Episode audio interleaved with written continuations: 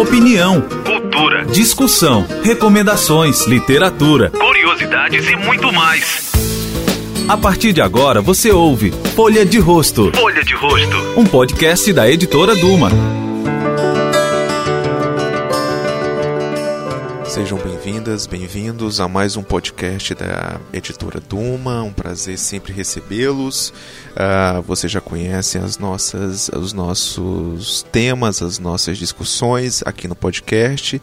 Hoje, mais um deles sobre literatura e futebol, aproveitando o clima da Copa, esse período de uh, um grande campeonato mundial de, de, de futebol masculino uh, que tem muita repercussão e a gente vai aproveitar esse momento para discutir um pouco o futebol dentro aqui da nossa área, que são livros, literatura, para pensar um pouco como o futebol ele é abordado, ele é trabalhado, ele é pensado, ele é representado na literatura. Na literatura, primeiramente, no sentido bem amplo, a produção de textos ensaísticos, jornalísticos, de crônicas, e também, uh, mais especificamente, da presença ou não presença do futebol Uh, e do universo do futebol na ficção literária produzida no Brasil, especialmente. É, eu quero aproveitar e apresentar os nossos convidados de hoje. Uh, Érico Firmo, jornalista aqui do Jornal Povo, que é a segunda participação. Obrigadíssimo, Érico, pela sua presença. Obrigado, Humberto.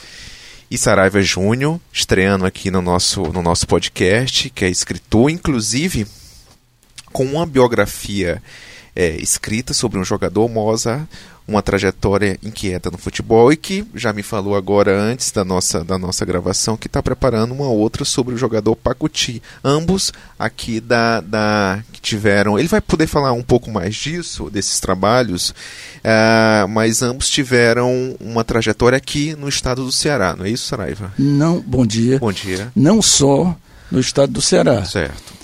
No estado do Ceará, no estado vizinho, é, é, vizinho assim, no Nordeste, Pernambuco, que na época, nos anos 60, é, é, rivalizavam muito com, com outros estados.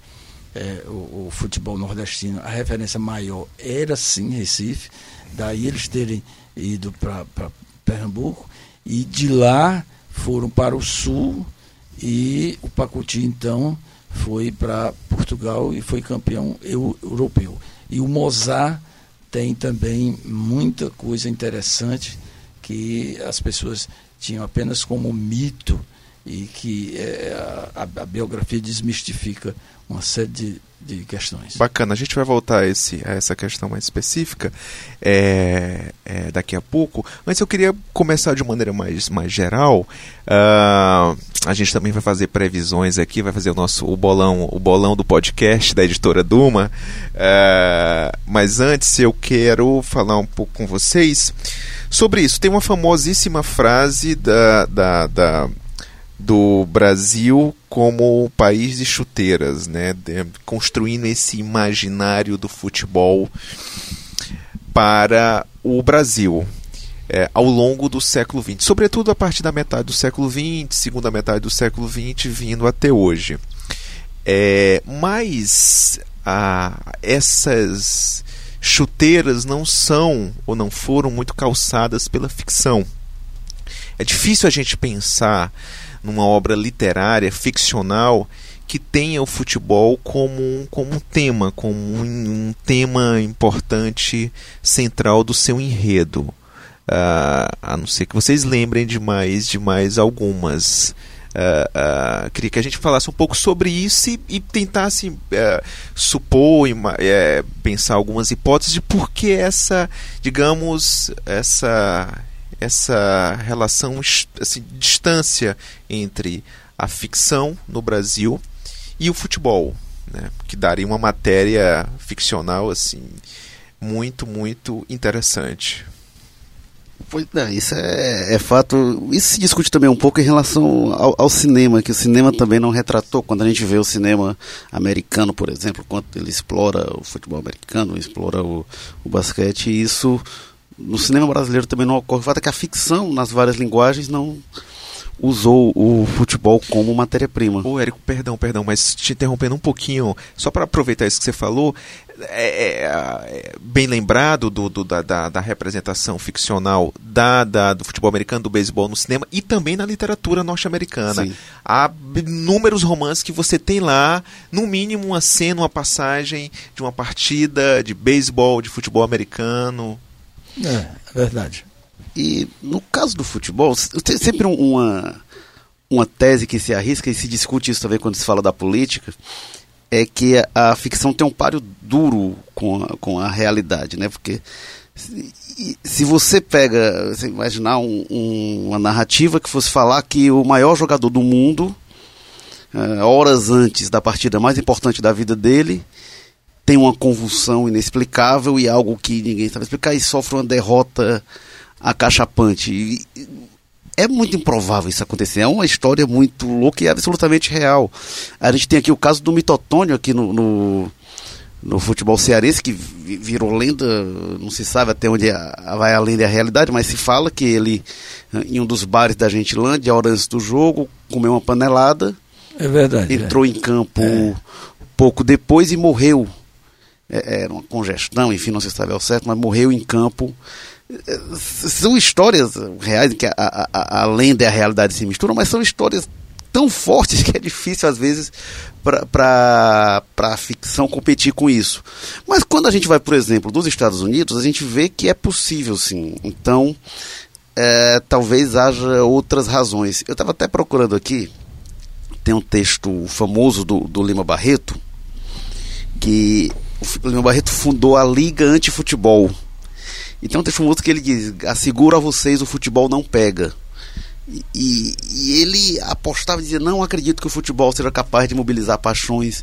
E aí, quase 100 anos depois da gente vendo isso, parece uma previsão deslocada. Aquele futebol de que ele falava não é o futebol que a gente tem hoje. O problema do Lima Barreto com o futebol era que o futebol era um esporte absolutamente excludente, que os, os negros não tinham, não tinham espaço e era um esporte de elite não sei se ele vislumbrava o, o poder desses grupos sociais e do esporte de dar uma virada absurda e aí em determinado momento o futebol se torna o grande instrumento de ascensão social para muitos jovens pobres da favela e se tornam basicamente que nem todo mundo é assim a gente vai em outros países a gente vai na Europa a gente vê pessoas de famílias de classe média que, que se tornam jogadores de futebol. Isso no Brasil é muito raro a gente tem um caso como o do Kaká mas em geral o futebol é o espaço de jovens de famílias muito pobres então não sei se o Lima Barreto vislumbrava isso, mas tinha de início um dos nossos maiores escritores com um olhar sobre o futebol, um olhar um pouco reticente. Mas aí a gente vai também, o José Lins do Rego era, era um torcedor apaixonado de futebol, envolvido nas questões do Flamengo. Se não me engano, chegou a ser dirigente do Flamengo e também não produziu nada é, é, é sobre o Flamengo. É curioso isso. Uma outra crônica. É, é, é, crônica, mas crônica, um, é. Livro, romance, é. no, mergulhando na ficção, ele não chegou a, a escrever nada, é. né? Agora veja bem, o Érico está falando que o futebol representava de uma certa forma a ascensão das classes pobres.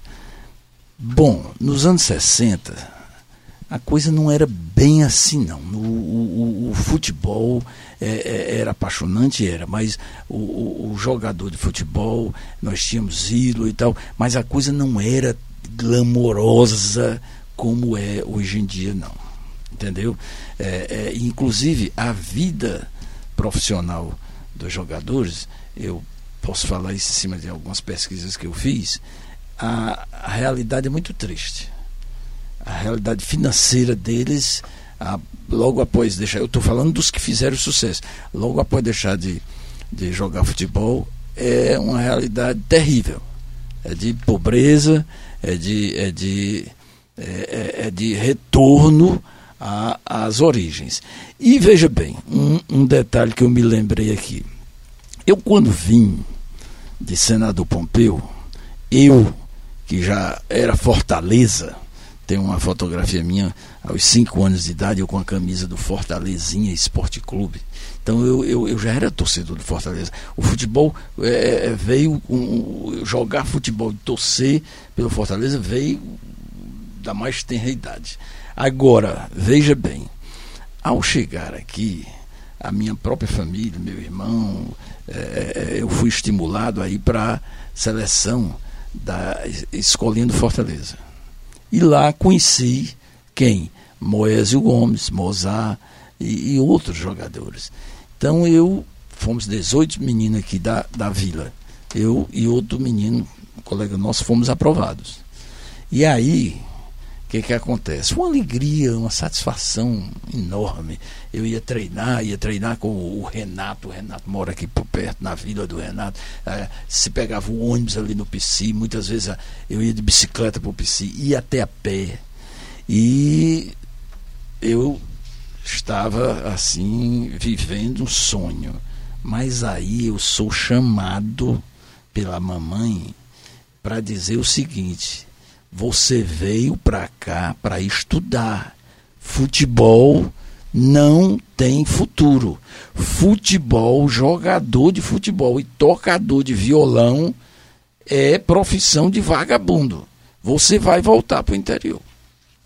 Então, é, é, aliado a isso, eu, eu já estava fazendo é, curso de inglês, já estava, é, é, tive miopia, é, fui para oculista, bom, reuni uma, uma série de, de, de, A mamãe reuniu uma série de argumentos e a minha carreira encerrou precocemente. Né? Então, é, é a prova de que o futebol não é essa coisa toda, não. Claro que eu continuei com essa minha frustração, claro que eu ia para o estádio, continuava torcendo. Agora, se a história do futebol naquele tempo era uma história à margem, olha, dificilmente tinham pessoas que pensavam futebol. Aqui no Benfica, na Gentilândia, a gente conhecia o Ayrton Monte, que jogava bola lá na, lá na igreja, então na quadra. É, é, é, e o Ayrton Monte já naquela época já é, é, é, o assunto preferido dele era futebol, era garrincha, era, é, é, é, era argentino e tal, tal. Mas fora desse ciclo, no, nos meios universitários, nos meios com as meninas, então, ninguém salvar futebol. Hoje a coisa é diferente. Hoje tem esse glamour, tem essa história toda. Mas o futebol era uma coisa realmente à margem. Ah, agora, é, é, de fato, né, há, um, há um consenso, há um, há, um, há um, reconhecimento de que mesmo nós não temos uma, uma, uma produção ficcional, uh, de literatura ficcional com futebol, né, embora essa, com essa presença que ele tem na história do século XX. No Brasil, começando isso como bem lembrou o Érico, né, ele tinha esse, essa relação com uh, hábitos, uh, costumes, diversão de uma elite, de uma, de uma condição de vida mais uh, economicamente privilegiada, e depois ele vai sendo incorporado, e é um movimento interessante, né, curioso que aconteceu com o futebol, e passa um período do século XX tendo uma relação, é, é sendo é, apropriado por camadas uh, populares, por, por pessoas, uma experiência de, de baixa renda, tendo acesso, podendo é, é, é, brincar, jogar futebol. E depois vai se tornando um, um grande negócio, né? Um objeto de uma grande indústria, né? E nesses últimos, nessas últimas décadas, uh, tendo a FIFA como uma entidade que organiza e que capitaliza e capitalizou muito e ainda capitaliza bastante o futebol. E aí, com todas essas relações que nós acompanhamos de uh, denúncias, investigações sobre corrupção, etc, etc. Né? Tá quase parecido com uma organização mafiosa. Mas antes da gente tocar nesse ponto também, eu quero ouvi-lo sobre isso. Uh, eu queria então falar sobre um outro gênero da literatura que é esse sim. Teve o futebol como um tema, tem um futebol como um tema é, marcante, que é a crônica. Né? Ah, e aí a gente lembra imediatamente de Nelson Rodrigues, uh, entre outros, né? Aqui mesmo, aqui mesmo no, no, no, no, no Ceará, na história do jornal o Povo, a crônica esportiva é uma, uma, uma prática assim, marcante. Né? Eu queria ouvi-lo sobre isso, aproveitando que uh, vocês, uh, Érico é jornalista e você, Saraiva, com sua experiência de escritor também, nessa relação com a crônica uh, esportiva, especificamente a crônica sobre futebol. Bom, é, eu queria pegar desse grande ponto do Nelson Rodrigues, porque o Rui Castro, o biógrafo do Nelson Rodrigues, ele. Também biógrafo do Garrincha. Sim, Garrincha. sim biógrafo é. do Garrincha, um belo, belíssimo livro. Eu acho a melhor biografia do Rui Castro, o Estrela Solitária, sobre o Garrincha. E ele, sobre o Nelson Rodrigues, ele defende que a melhor produção do Nelson Rodrigues, ele é, é, foi organizador do, é, da reedição da obra do, do Nelson, e ele defende que a melhor parte da obra do Nelson, melhor que o único romance que ele publicou, melhor que os folhetins, melhor que o teatro do Nelson Rodrigues, ele defende que a produção, a crônica jornalística do Nelson Rodrigues, que ele produzia intensamente em jornais, e aí polêmicas, políticas, enfim, mas grande parte dessa obra, a obra esportiva. É, a, a, minha entrada na, na obra do Nelson Rodrigues, e acho que mergulhar mais na literatura ainda ali, pré-adolescente e adolescente, foi via a, a, obra esportiva do, do Nelson Rodrigues, e é, e é espetacular. E era baseada é, é, no jogo, não era uma obra ficcional, mas não era 100% ficcional, porque os relatos que a gente tem, o Nelson Rodrigues desde muito cedo tinha problemas de visão. Então ele não enxergava bem o jogo, na verdade. O, o Armando Nogueira que contava, Armando Nogueira outro grande cronista do futebol e com outro estilo, é, ele dizia que o Nelson na saída dos jogos ele puxava ele pelo braço e dizia: Armando, o que, é que nós achamos do jogo? Porque o, o Nelson já não conseguia àquela altura enxergar bem.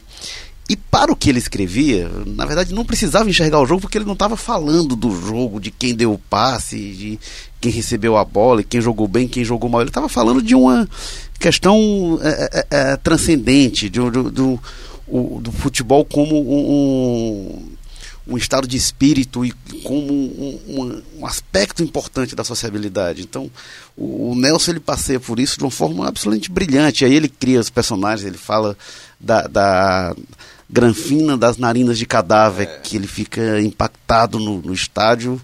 E aí é, é, é a, a, granfina que, segundo ele, ia pro, para o jogo e, e pergunta quem é a bola. é, o, o, Sobrenatural de Almeida, que é o personagem que ele cria, que para explicar o inexplicável no futebol.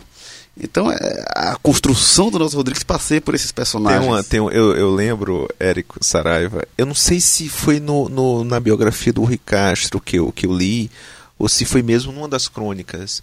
Uh, numa dessas crônicas, né, você até trouxe um livro, uma reunião delas, A Sombra das Chuteiras Imortais, uh, do Nelson Rodrigues é, é, publicado pela Companhia das Letras, reunido pelo, pelo, pelo, pelo Rui Castro. É um dos dois que ele reuniu. É que ele fala, ou ele fala numa crônica, foi o Rui Castro, o Rui Castro que falou sobre ele, sobre uma experiência dele no estádio, lembrando disso, da, da, da, da já desde cedo a deficiência visual. Então ele não, não enxergava bem mesmo aquela distância. E aí ele disse que Uh, uh, o que ele usava para muitas vezes contar o jogo era a, a torcida, era o que ele sentia ali da torcida, era a vibração. Ele pensava o jogo, ele entendia o jogo, ele lia o jogo a partir do comportamento da torcida. Né? E aí nós estamos lembrando anos anos 50, 50 60, 60 até, os anos, até ele morreu em 1980, até ali ele é. escrevia e é, é interessante, ele, ele traz alguns aspectos para o futebol. Na crônica dele, ele fala de, da proibição pela então CBD de os jogadores levarem as esposas para a Copa da Suécia. E ele vai falar do jogador Didi, como ele precisava da presença da esposa Guiomar e como aquilo ia fazer mal. Então ele começa a discutir questões que vão. É, é, é, é muito além da, da, da, da partida é, o complexo de vira-lata, que é algo que ele, que ele conceitua como um, um, estado que vai além do futebol, e aí quando ele fala da, da, da pátria em chuteiras, que é o, também um conceito que ele cria, ele vai falar dessas questões que pouco tem a ver com o jogo. Tem uma crônica que eu acho absolutamente impressionante, porque eu até acho que às vezes, por não estar vendo o jogo, Nelson conseguia enxergar coisas que iam além do jogo. E aí, antes da Copa de 58, que foi em março de 58, é, é, a Copa de 58 em 29 de junho, completa 60 anos, mas em março, antes do Pelé estrear em Copa do Mundo. Amanhã, amanhã, nesta sexta-feira, vou sair daqui e devo escrever alguma coisa sobre os 60 anos do título mais importante da história do futebol brasileiro. Não, mas o Pelé, em 58, estava. É, estava, mas ele não tinha jogado ainda a Copa, foi em março. Ah, sim, né? sim, foi sim. três meses antes da Copa.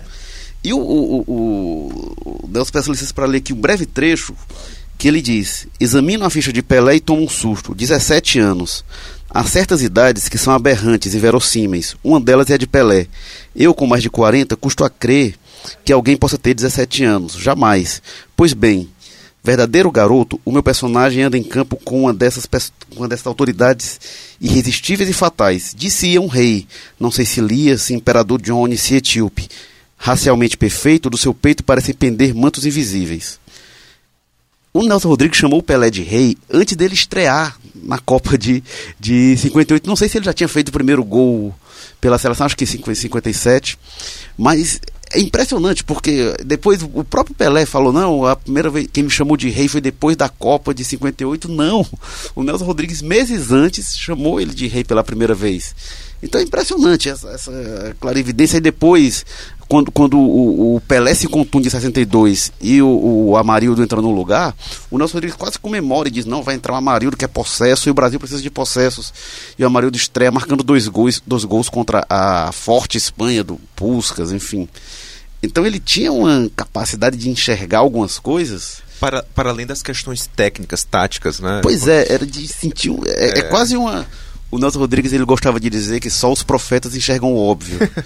Então não sei se é, é o óbvio lulante, é, né? Pois é. é, é. Saraiva, aproveitando isso que o, que o, que o, que o Érico uh, comentava sobre o Nelson, sobre a crônica do Nelson, de, de ver coisas além das quatro linhas do que estava acontecendo, especificamente técnico, tático ali do jogo.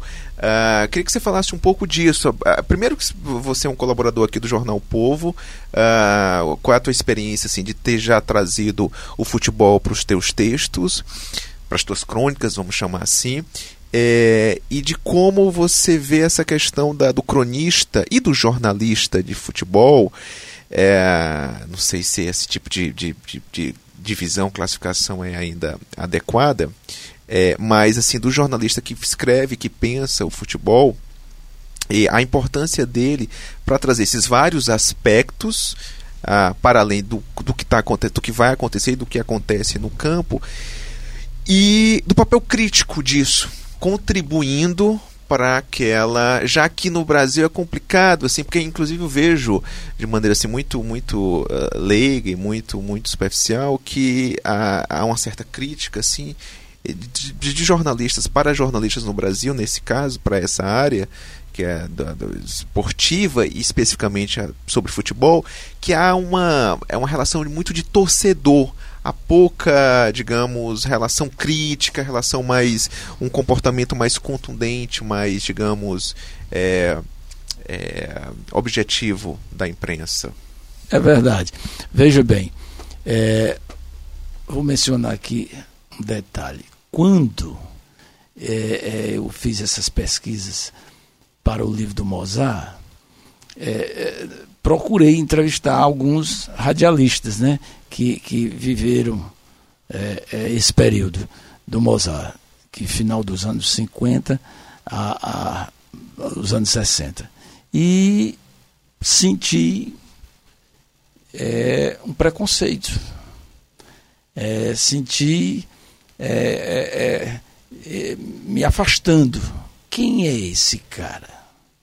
Quem é esse cara que vem? Eu sei. E esse cara e tal marcavam entrevistas, não me davam.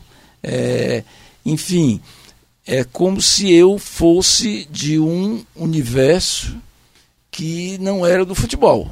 Portanto, eu fui tolhido por muita gente boa. Agora, é, a crônica, ela, ela é um espaço curto, é, é, é rico e que para o jornal, é, como eu, eu sou um colaborador espontâneo, é, fica muito difícil eu falar desse assunto é, é, é, específico do futebol e eu, eu aí eu já me tolia. Eu achava que ia tomar espaço de outras pessoas. Entendeu? Então eu, eu, eu trouxe pouca coisa, a não ser quando estava perto do lançamento e, e, e, do falecimento do Mozart. Aí o próprio jornal me cobrou. É, é, é uma outra crônica. Mas é, o, o, o, cronista, é, os que eu leio, como também Nelson Rodrigues, e hoje tem um número maior de, de cronistas, o próprio Sérgio Reis aqui, é, eles estão, é, digamos, influenciados pelo Nelson Rodrigues e estão fugindo da questão meramente tá, tática, estratégia dentro de campo. É, é, nesse ponto, a crônica tem se enriquecido. E, a, a propósito, a gente pode citar também, que foi citado ontem no jornal O Povo, o drible do, do Sérgio também Rodrigues, né? não deve ter nada a ver com é, o Nelson Rodrigues, né? Não. Que também é um livro é, muito interessante, é muito, um romance, muito rico é. dentro desse universo aí. Agora. E que ele, ele é jornalista, esse é um, é um romance, mas ele escreve eh, frequentemente sobre futebol, inclusive está tá colaborando para a Folha, já escreveu alguns textos agora durante essa Copa sobre textos cronísticos né, sobre futebol. Ótimo, só para enriquecer aqui. O 1958, 1957, é, o Mozart jogava em, no Náutico e estava sendo um dos artilheiros, digamos assim, é, é, do Brasil. E foi levado do Náutico para o Fluminense, na saída, inclusive do Didi. Ele foi levado, veja bem, a questão da pesquisa. Eu descobri isso durante a pesquisa. O Mozart foi levado pelo Roberto Pirillo. O Roberto Pirillo, que era o técnico do Fluminense, foi quem lançou o Pelé na seleção. E aí, bom, se o Roberto Pirillo teve essa visão de levar o Mozart para lá, o Mozart não era pouca coisa. Era um grande jogador. Agora, tem uma outra informação. Essa foi me dada pelo Blanchard Girão e pelo Gilvan Dias. A informação que o Mozart também é, confirma. É o seguinte: a Federação de Recife, do Pernambuco, da Bahia, de Minas Gerais e do Rio Grande do Sul é, fizeram uma reunião com a CBF, iriam, a, a seleção brasileira em, em preparação, no começo de 57, iria fazer uma excursão pela América Latina e esses estados é, à frente era uma figura no, no, no, no, Pernambuco, uma figura fortíssima. Estou lembrado aqui do nome todo dele era o, o, o dirigente lá. Bom, eles reivindicavam dois jogadores de Pernambuco, dois da Bahia, dois de Minas Gerais e dois do Rio Grande do Sul. Por quê? Porque só iam, só eram convocados do Rio e de São Paulo. Então eles queriam que a CBF levasse esses eh, dois jogadores. Esse negócio não deu certo porque é, o Rio Grande do Sul é, disse que queria quatro, dois do Grêmio, dois do Internacional. E aí foi feita confusão. Mas o, o, o que eu estou querendo dizer aqui, puxando a brasa para o Mozarzinho, é que o Mozart e o Zequinha que foi em 62, é aquele mesmo Zequinha que foi para o Palmeiras, volante, era reserva do Zito, jogava é, em, em, em, Pernambuco. O Mozart e o Zequinha eram os escolhidos do, do, do, do, do Pernambuco. Então, para se ter a impressão de que o Mozart foi esse grande jogador. Eu queria, uh, uh, ao longo do século XX, é, é, vai ser também o, o, o período do, da profissionalização do futebol. Né? Como eu já falei, ele vai se transformar num grande negócio, mas antes de se transformar num grande negócio, ele vai é, passando por essa, digamos, por uma, por uma história da sua profissionalização. A criação de clubes, a organização de campeonatos. Eu recordo que aqui especificamente eh, tem uma pesquisa interessante de um, de um historiador da UFC que ele mostra como as partidas de futebol, isso nos anos 30, 30 e pouco, elas não tinham. O tempo da partida era o tempo. Não havia um tempo da partida. O, a temporalidade do jogo não tinha se autonomizado. Como assim?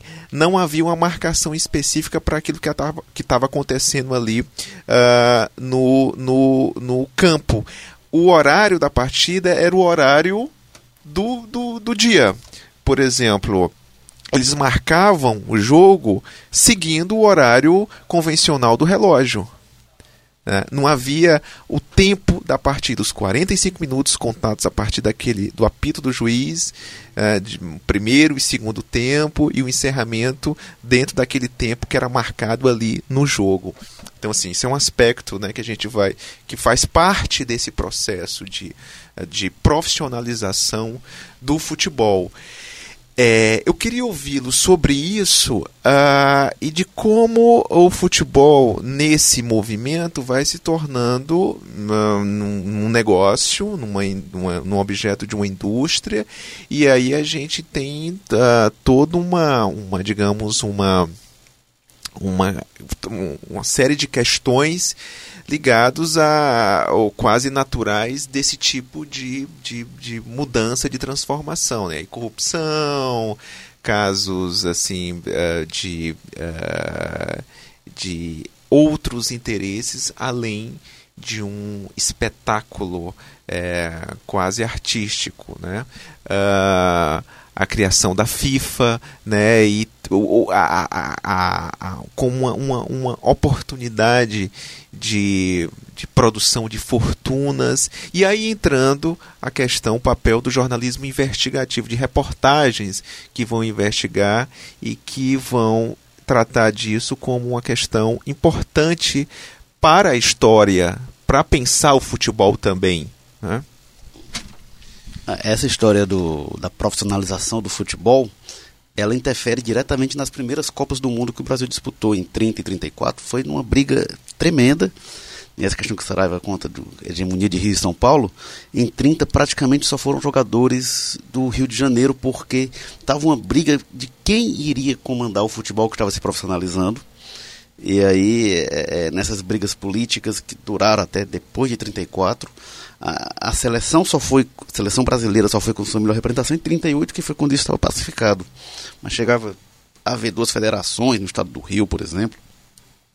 E aí chegou a ter episódio de uma liga, uma federação tentar contratar os jogadores de outra federação para poder levar para a Copa, e aí esconderam os jogadores de São Paulo em 34, isso numa fazenda e cercaram com segurança para eles não serem assediados.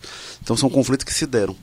Inclusive, trazendo para cá, uma da, das questões que teve na Copa de 30, o primeiro gol do Brasil em Copa do Mundo foi do Preguinho, que era filho do escritor Coelho Neto.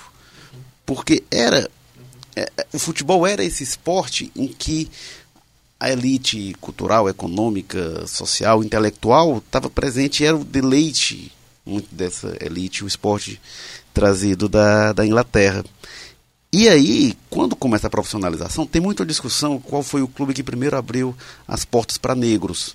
O Bangu teria sido o primeiro. O, primeiro, Vasco. É, o Bangu teria sido o primeiro, o Vasco o primeiro dos grandes. Sim.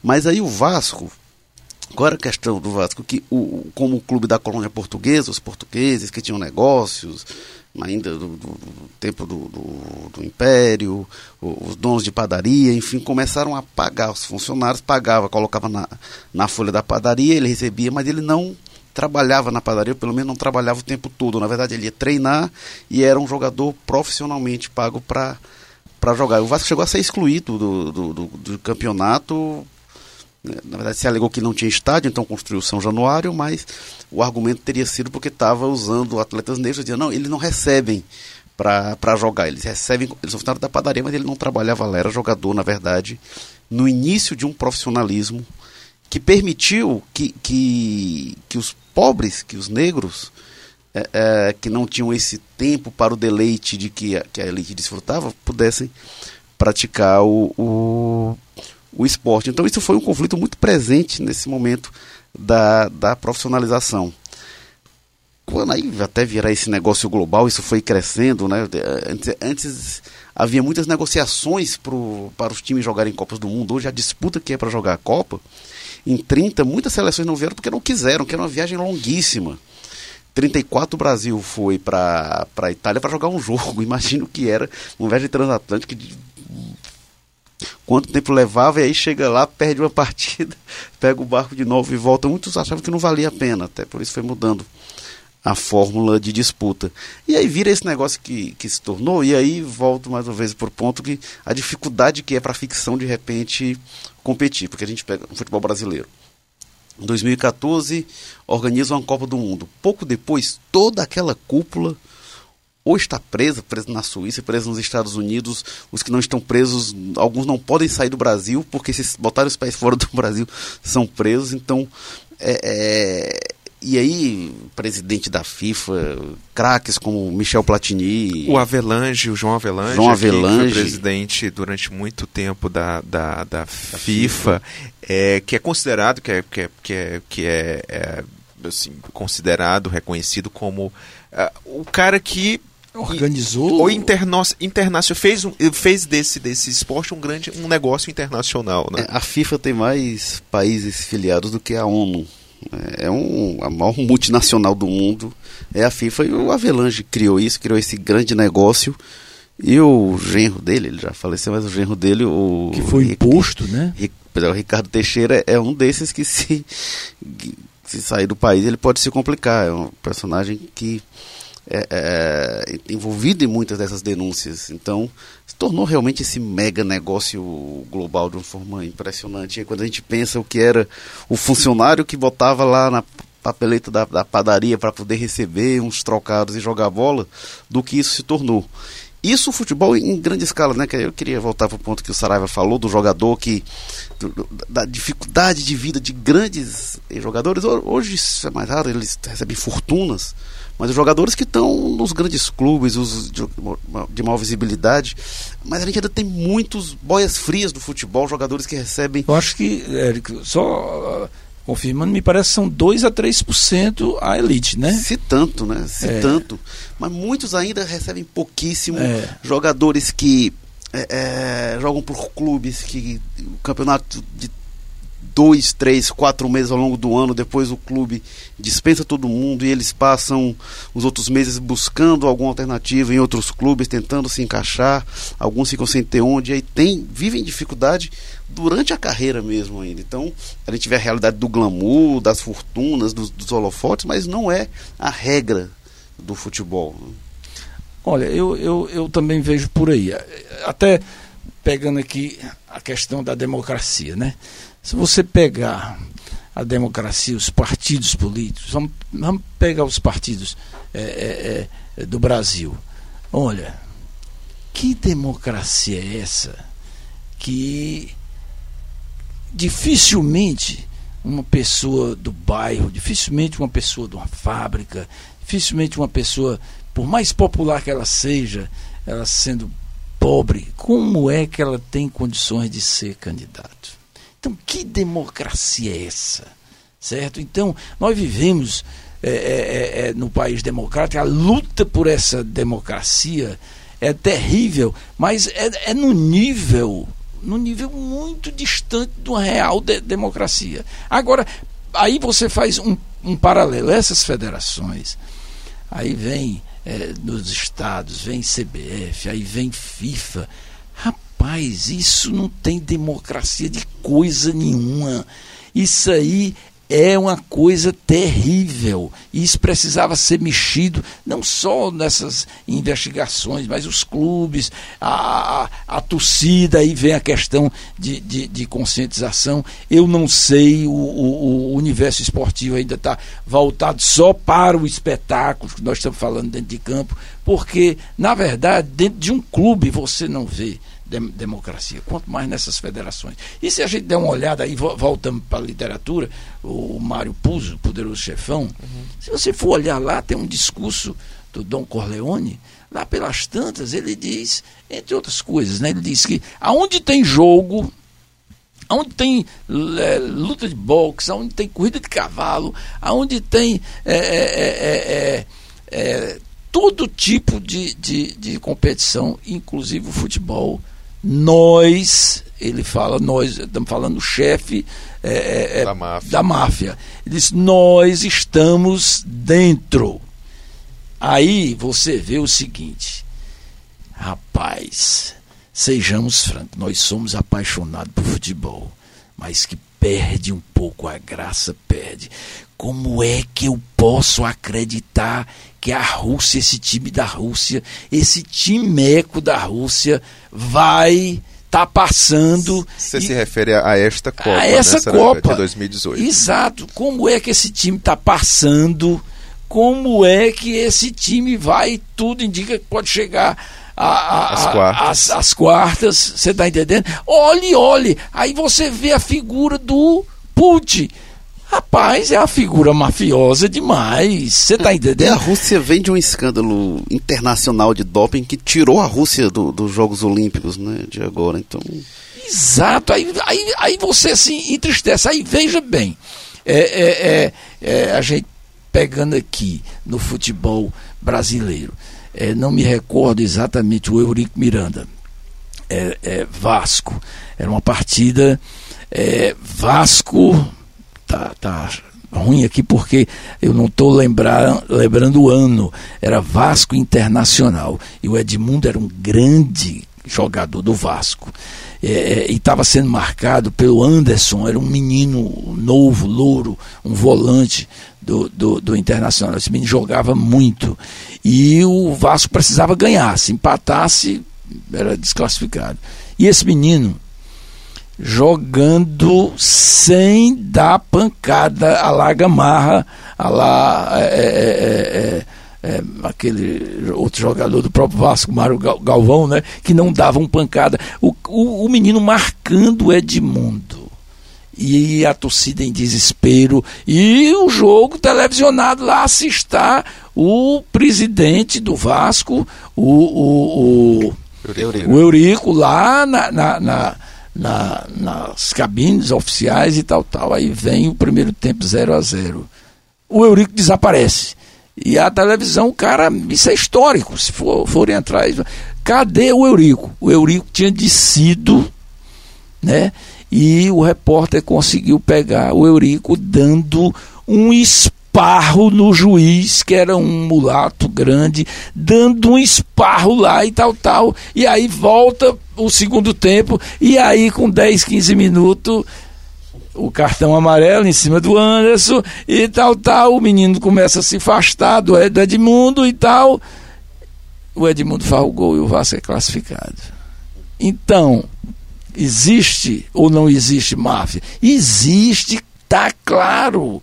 E agora, é, com que cara eu vou dizer para os meus meninos que o Quixadá jogou melhor do que o Fortaleza, do que o Ceará, lá se o presidente do Quixadá era também presidente do, do Ferroviário e o Quixadá perdia. Você está entendendo? Então a gente perde graça o amor ao espetáculo que está sendo tolhido, que o futebol hoje está um pouco meio sem, sem graça. Se, se, bem que aqui, aí eu faço um, um parênteses, eu não gosto muito das graças do Neymar lá no meio de campo, mas o futebol perde a graça. Eu queria aproveitar isso para nós, infelizmente, encerrarmos, dado o nosso, nosso tempo aqui já, já bem adiantado, é, e colocar um último ponto para vocês comentarem, que é aproveitando que o Saraiva falou da democracia. É comum, eu recordo de um ensaio do Roberto da Mata, do antropólogo Roberto da Mata, uh, fazendo, usando, mas não só ele, ah, isso, isso é um pouco até frequente entre sociólogos, entre antropólogos, fazendo uh, uma espécie de usando o futebol como uma alegoria da democracia. Né, de, uh, até depoimentos de, de, de, escritores que falam que foi pelo futebol, foi olhando um jogo de futebol, mesmo jogando, que eh, eles entenderam, eles uh, experimentaram o espírito da democracia. Isso é um pouco complicado, né? Porque principalmente quando você quando você pensa o futebol restrita ao que está acontecendo ali no campo. É o que a gente está é, é, o contrário do que a gente está fazendo aqui, né? ampliando essa, essa discussão, essa percepção. Mas é frequente isso, né? De ver o futebol, o jogo de futebol como uma alegoria da democracia. Inclusive, eles usam esse elemento, o da mata também, uh, mostrando que no futebol, o futebol é um dos últimos, é um dos poucos esportes coletivos em que, primeiro, a questão da pontuação no futebol é uma coisa eventual, né? ao contrário de outros esportes coletivos que têm uma pontuação frequente, constante. Uh, e o futebol, dado essas suas características, ela, ele é, é, é, um dos poucos esportes coletivos em que o, o, o, o, o, o time que não é tão bom, ou mesmo um time ruim ou inferior tecnicamente, taticamente ao outro, pode vencer. É, tem essa, essa, digamos, esse imponderável. Uh, e aí, no caso do Damata, ele faz uma comparação com alguns esportes norte-americanos, principalmente com o futebol americano, e ele faz pensa, ele coloca o futebol americano como uma metáfora da guerra, um jogo muito estratégico e tal, e o futebol não seria. Eu queria ouvi-lo sobre isso e também ampliando, como até o Saraiva já colocou, é, tudo bem, a gente pode é, concordar mais ou menos com essa ideia, é, até um tanto romântica, do futebol como uma alegoria da democracia, mas é, o futebol é mais do que acontece em campo. E a gente vê que, se a gente amplia a percepção, essa possibilidade de uma alegorização da democracia se perde completamente, como, como o Saraiva já apontou. Queria ouvi-los um pouco sobre isso. Olha, mas é, essa é, visão democrática do futebol, sem dúvida é o esporte que dá mais margem para surpresa nos principais esportes. A possibilidade do inusitado, do inesperado nesta Copa do Mundo, a gente tem visto a quantidade de surpresas que tem ocorrido. A, a, Coreia do Sul, que vence a, a Alemanha, aquilo era uma improbabilidade absurda. Mas mais do que isso, só no futebol, um, um jogador como o Garrincha, que tinha um problema físico na formação fisiológica dele, anatômica das pernas dele, é, se torna um dos mais espetaculares atletas que jamais existiram e ajudado até por esse defeito físico dele, ele, ele aquilo facilitava a forma de o Garrincha driblar. Isso em outro esporte alguém teria analisado e não, você não tem a menor condição. De... Eu, eu, imagino que hoje até, se fosse para aqueles exames médicos que os jogadores são submetidos antes, ele fosse para algum clube e dizer, não, ó, esse aqui tá, está descartado. É, mas a gente pega o Maradona, que sempre foi um jogador gordinho. Você via lá o Maradona no auge, na Copa de 86, ele era um jogador acima do peso e era um deslumbre. O, o, o Romário, um jogador de 1,60m e pouco, e aí faz gol em Copa do Mundo de cabeça no meio da, dos gigantes suecos. Só, só no futebol. E aí você, o, o, a gente tem hoje um jogador exuberante do ponto de vista da, da, físico, que é, o, que é o Cristiano Ronaldo, mas tem um gênio franzino como é o Messi. Né? Então, eu acho que só o futebol para permitir que o, o brilho desse, de, de, de, de que, que atletas sem a condição atlética, sem a condição física que outros esportes demandariam, e se tornarem os maiores do mundo. Né? Na natação, o cara que vai lá e vai ser o mais rápido é aquele que tem determinados atributos físicos e não tem no atletismo também. No basquete, se o cara. Tem até jogadores que não são tão altos, e não ser tão alto pro, pro basquete, é 1,80m e alguma coisa, mas que são grandes atletas, mas com base no talento, mas o cara que vai estar tá lá no garrafão e tal tem que ser um grandalhão no, no vôlei. O futebol permite isso. O futebol permite. O, o, acho que talvez só, só, o futebol teria dado certo como esse esporte que é no Brasil. Né? A, a, forma como a sociedade brasileira se organiza e. e, e acho que a, a, gente fosse depender de, da, da perfeição física, não é a gente, né? Eu acho que isso não, não apaixonaria tanto o, o brasileiro. Então eu acho que tem, tem esses aspectos, tem esses aspectos da surpresa, do inesperado, de, de do anti-herói. Eu acho que isso, isso é um dos fatores de fascínio no futebol. Agora, agora só aproveitando também, Érico, é, é, mas reforçando um pouco a questão da democracia para além das, das linhas do campo. Né? E, por outro lado, embora haja toda essa relação intensa do Brasil com o futebol, e são, são inúmeros, são, são, são, são incontáveis até a, a, a, os talentos que, que já surgiram e que foram é, exportados né, é, para a Europa principalmente, mas ah, ele não é democrático nisso, né? É, é, muito precário do ponto de vista de acesso, principalmente acesso a, de pessoas mais pobres e tal. Ah, é estranho você pensar, por exemplo, o Brasil é, com toda essa, com essa tradição, com essa trajetória, com, com, com mais ainda muito ligado a, a, a, aos talentos individuais, né? Ele é se destaca quase. mais do que por clubes, do que por, por, uma, por uma, uma história de formação de jogadores. A Europa tem muito mais isso, né? Você vê a história do Barcelona. Do ah, mas é, é, quase uma loteria, né? Um caso como o Garrincha quase ganhou na loteria aí. Ser, ser descoberto agora. Realmente a gente não tem, tem uma discussão muito assim, né? Que a gente era melhor do que a gente ter um, um um país de atletas de alto rendimento, a gente tem um país de praticantes de esporte, a gente difundir isso em escolas e, e ter espaços, e aí disso a gente teria um, um, celeiro de atletas em todos os esportes aí, muito maior. Agora, só esqueci de pontuar uma questão em relação a essa questão da democracia. Para além dos praticantes do jogo, a gente tem visto, desde a organização da Copa, uma coisa cruel, que é na reforma dos estádios, a, a mudança do perfil dos estádios, a elevação absurda dos preços dos ingressos, a gente vê inclusive um embranquecimento muito grande dos estádios. Os pobres hoje têm mais dificuldade de, de, frequentar os estádios, hoje é o sócio torcedor, quem tem aquela condição de pagar todo mês. E às vezes nem é tão, nem é tão caro, mas a pessoa não tem como pagar todo mês aquele valor. Se for um valor, a pessoa até tem para um dia ali, juntou e no domingo vai lá para o jogo, para aquele jogo. Mas todo mês aquilo, essa corrida do sócio-torcedor, e que se não for sócio-torcedor vai um valor estratosférico muitas vezes. E a gente vê estádios como Maracanã, embranqueceram os estádios. A diversão do pobre brasileiro, do negro brasileiro, tornou branco. Isso é muito triste. Isso, isso é, é, é, é, quando a gente pensa esporte e democracia, isso é um retrocesso tremendo.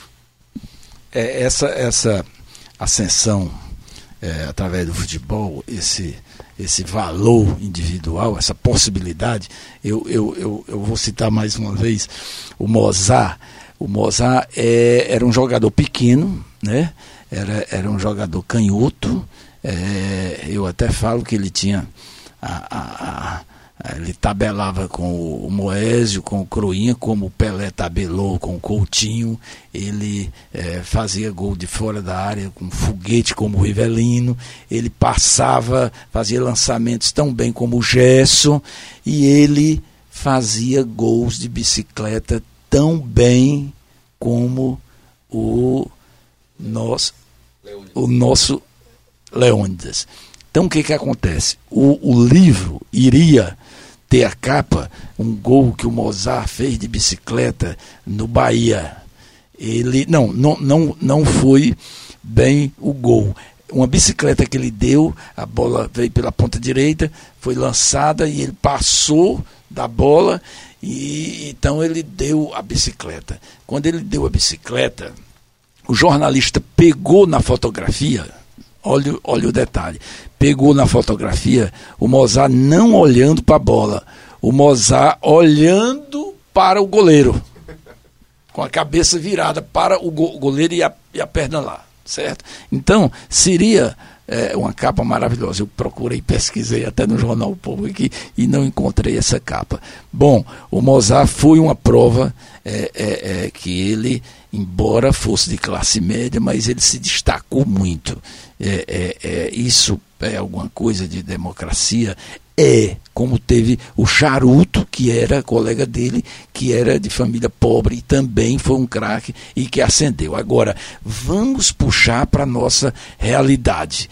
Rapaz, olha, eu torço Fortaleza, mas ultimamente, nos últimos anos, você viu Guarani jogando um futebol espetacular. Você viu o Horizonte jogando, você viu o Icasa. Esses times chegaram nas finais historicamente, se você for olhar, esses times eram muito mais times do que Ceará e do que Fortaleza. E não iam para as finais. Não ganharam o campeonato. Então, então, o que eu quero dizer é uma denúncia. Eu não tenho provas, mas a prova é o fato. É que o time pequeno tem um limite. A nossa democracia da federação tem um limite. Eles não ganham campeonatos.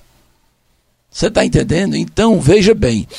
Da mesma forma que você pega, com raras exceções em São Paulo, você pega um time do interior que chegou, uma formação do Guarani com careca, com, com, com aquela turma toda, mas o normal são os grandes times chegarem às finais.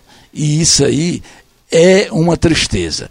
Como também é, é, é, é, é a manipulação que a gente vê é, em Copa do Mundo. Então, eu acho que o Brasil, embora possa crescer durante a Copa, e está demonstrando que está crescendo, mas, na minha ótica, o Brasil já recebeu avisos de que não vai para a final. Olha só, eu queria encerrar, então, aproveitando isso que o Saraiva até me lembrou há pouco, queria fazer o nosso, o nosso bolão do podcast da editora Duma, aproveitando aqui as, as análises de vocês e tal, a esperei um conhecimento de vocês sobre futebol. E aí, gente, vamos lá. A gente pode fazer um bolão diferente. Ao invés de dizer o, o, o quem vai ser o campeão dessa, dessa, dessa Copa de 2018, é, até onde o Brasil, a seleção brasileira de futebol masculino é, vai. O que, que, vocês acham? Olha, eu que estava eu tava até pensando ontem, essa Copa não tem favorito não. Eu tinha me perguntado na redação e eu hesitantemente tinha dito antes da Copa que eu achava que ia da Alemanha, então já meu palpite já caiu. E eu estava pensando ontem, rapaz, não sei a França, a Espanha, mas eu olho para essa seleção e digo, a França não me convence, a Espanha com essa troca de técnico, eu não sei. Então eu fiquei pensando, talvez de Bélgica, mas eu acho que pode dar Brasil. Eu acho que o Brasil pode ser campeão. O Brasil está se acertando, eu acho que o Brasil pode, tem, tem boa chance de ser campeão. Acho que pelo menos até a semifinal o Brasil chega. É, eu acho que a França, embora não esteja jogando futebol de encher os olhos, mas é um futebol muito eficiente. Não acredito no Brasil. Ora, seja... Mas você acha, você acha, o Eric falou que pelo menos até as semifinais o Brasil vai. Pode. É, pro, é provável, é, né? Até é, as semifinais. É, é. Agora, a França, a questão, a gente falou muito da Alemanha, derrotada lá. A França também tem um histórico de se dar mal na Rússia, né? Aí tô falando para além do futebol. é, Napoleão, Napoleão, né? Ela, tá certo, tá certo. A Alemanha. Se bem que não tá muito frio por lá, não. É, mas é a brincadeira que tem corrido, é, né? A Alemanha mostrou que não se dá bem na Rússia nem no verão, né? É. A França, vamos ver. Olha, é. eu, eu aposto na França. A França, é, ela joga agora nas oitavas contra a Argentina. Argentina. É. Pois é. É, eu, eu, eu acho que ela vai passar facilmente pela Argentina. É, a Argentina está muito desorganizada e não vejo com possibilidade de ascensão, não. A Argentina é um time de velhos. É, também tem, tem, tem, tem divisões. Agora, eu vejo que a Bélgica, e para ser coerente com o meu discurso, é, a favor dos mafiosos. A Rússia, a Rússia, o que é uma tristeza. Que joga contra. Contra o Uruguai. Não, não, o Uruguai pega Portugal. A Rússia, a Rússia não, não lembro, não sei se está definido o cruzamento já da Rússia. Mas... É provável que ela, que ela passe para as quartas, né? Pois Agora. O que é triste, né? Mas é, é, é, é o que eu, eu, a minha intuição diz. Ótimo, gente. Muitíssimo obrigado. Foi ótima a conversa, muito boa mesmo. Obrigado, Humberto. A gente volta aqui, vamos marcar pra gente voltar para rever os nosso, o nosso, nosso bolão, né? Para saber se vocês tiveram uma boa, uma boa projeção aqui para os próximos jogos. Agradeço. Lembro a todos mais uma vez que vocês podem conferir a nossa programação, o podcast vai estar também lá, as nossas, os nossos lançamentos, os nossos livros nas nossas redes sociais, barra editora Duma. Uh, e na nossa livraria, livrariaduma.com.br. Valeu, gente. Até a próxima.